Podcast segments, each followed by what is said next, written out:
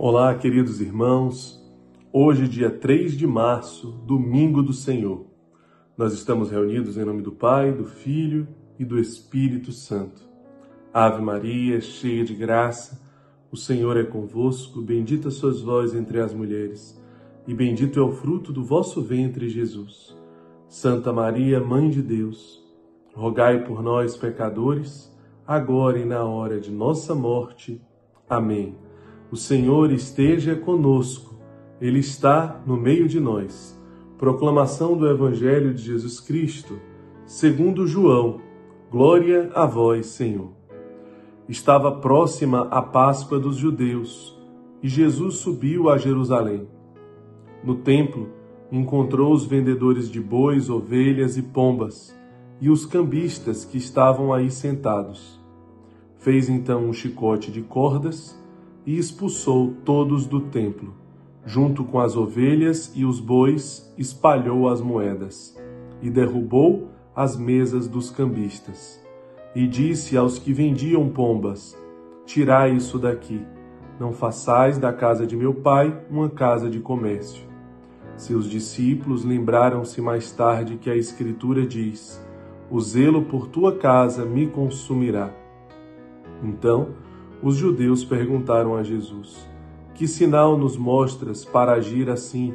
Ele respondeu: Destruí este templo e em três dias o levantarei. Os judeus disseram: Quarenta e seis anos foram precisos para a construção deste santuário, e tu o levantarás em três dias?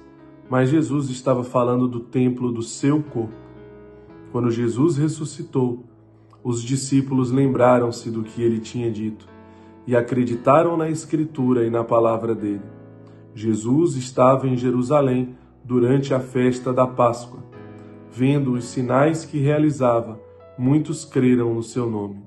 Mas Jesus não lhes dava crédito, pois ele conhecia a todos e não precisava do testemunho de ninguém acerca do ser humano, porque ele conhecia o homem por dentro palavra da salvação.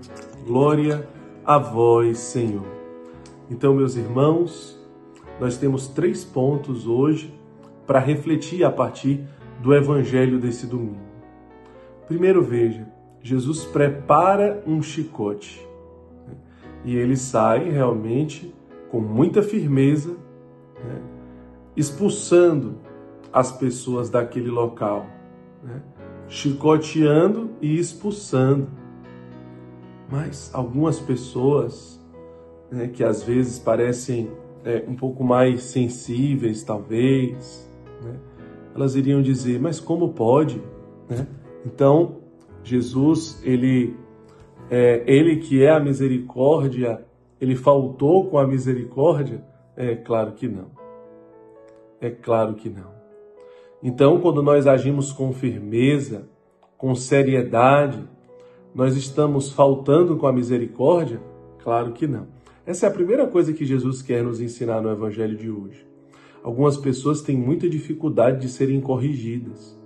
Se você chega às vezes para um irmão que está numa experiência, até mesmo um irmão acolhido, muitas vezes os jovens, os membros da comunidade, né, você chega para fazer uma correção, então fica muito sentido.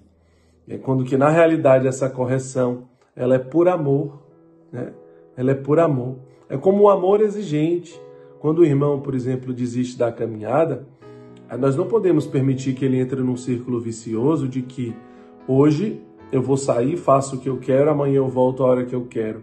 Depois eu saio, faço o que eu quero, logo depois volto a hora que eu quero. Então nós vamos estar alimentando um círculo vicioso que não é bom para ele. E porque não é bom para ele, nós precisamos de regras. E porque não é bom para ele, nós precisamos ser firmes.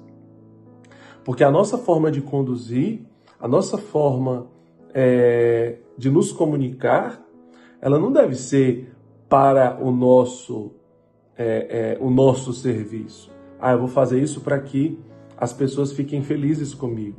Eu vou fazer isso para agradar as pessoas, porque na realidade, em troca, eu quero o reconhecimento dela, eu quero o agradecimento dela, eu quero a gratidão dela, eu quero um elogio dela, eu quero alguma coisa dela.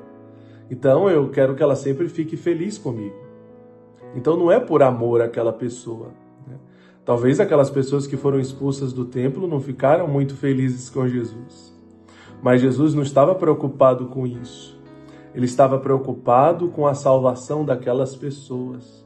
Ele estava preocupado em amar aquelas pessoas da forma correta. Então hoje, a primeira coisa, nós precisamos rezar e refletir sobre as oportunidades que nós temos na vida de sermos corrigidos.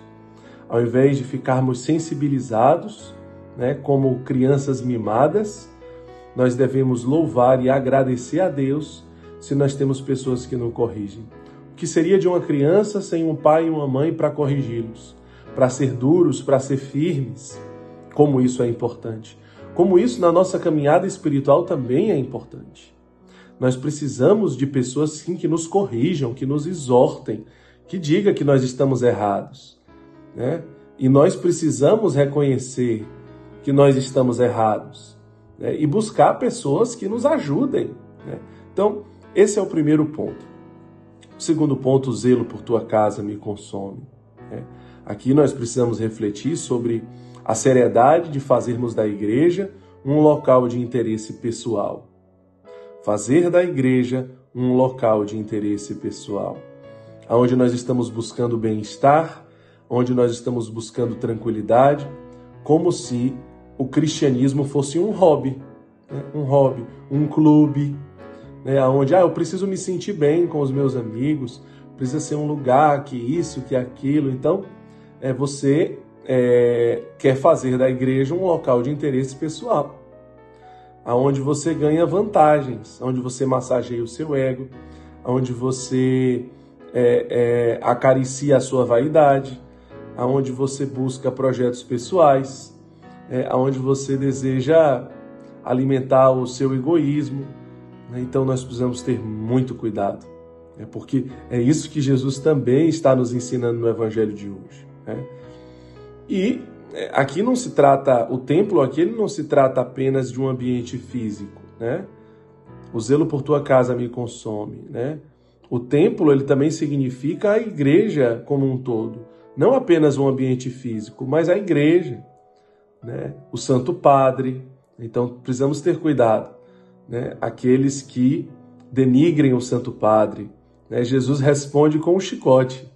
Aqueles que denigrem os bispos, aqueles que denigrem os sacerdotes, as paróquias, as lideranças da igreja. Cuidado, cuidado, porque eles também são o templo da igreja. Né? Os irmãos de comunidade, os nossos irmãos paroquianos, eles também são a igreja, eles também são o templo. As pessoas, precisamos ter muito cuidado como nós tratamos as pessoas né, do que nós estamos fazendo com elas. Né? E as estruturas também. Né? E as estruturas também. Né? Quando nós olhamos para a nossa comunidade, por exemplo, é claro, é claro que é necessário a estrutura. O zelo pela tua casa me consome. Né? É claro que nós precisamos né? Cuidar, zelar, proteger as estruturas, porque, como diz a igreja, um carisma, por exemplo, sem as suas estruturas, é como uma alma sem um corpo.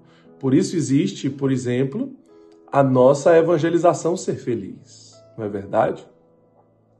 E o terceiro ponto é um ponto muito especial que nós gostaríamos de te convidar para rezar e refletir hoje.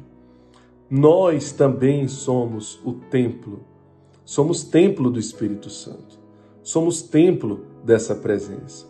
E o que você tem feito com o seu corpo?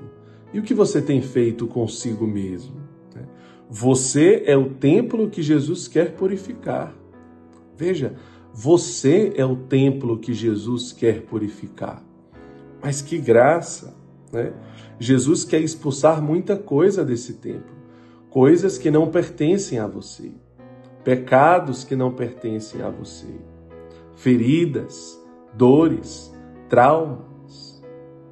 Jesus quer expulsar tudo isso de dentro de você porque essas coisas não te pertencem. Todo pecado tem por detrás uma idolatria. Né? Então,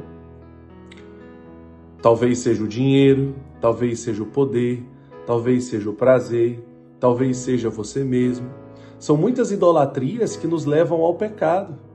E são muitos pecados, é, acredito que todos os pecados, né, que trazem uma idolatria por si só. Então Jesus quer expulsar todas essas idolatrias de dentro de você. Né? Exorcizar todos esses pecados, essas idolatrias, esses falsos deuses. Todas as profanações que possam estar acontecendo com este templo tão precioso que é você, meu irmão e minha irmã. Ele quer te purificar. Ele quer limpar este templo tão precioso que é você. Vamos permitir que no dia de hoje o Senhor possa fazer essa grande limpeza, essa grande faxina, expulsar, exorcizar tantas coisas que não deveriam ocupar lugar no nosso coração e na nossa vida. Vamos rezar com isso e permitir que Deus realize a sua obra. Que Deus nos abençoe, em nome do Pai, do Filho e do Espírito Santo. Amém.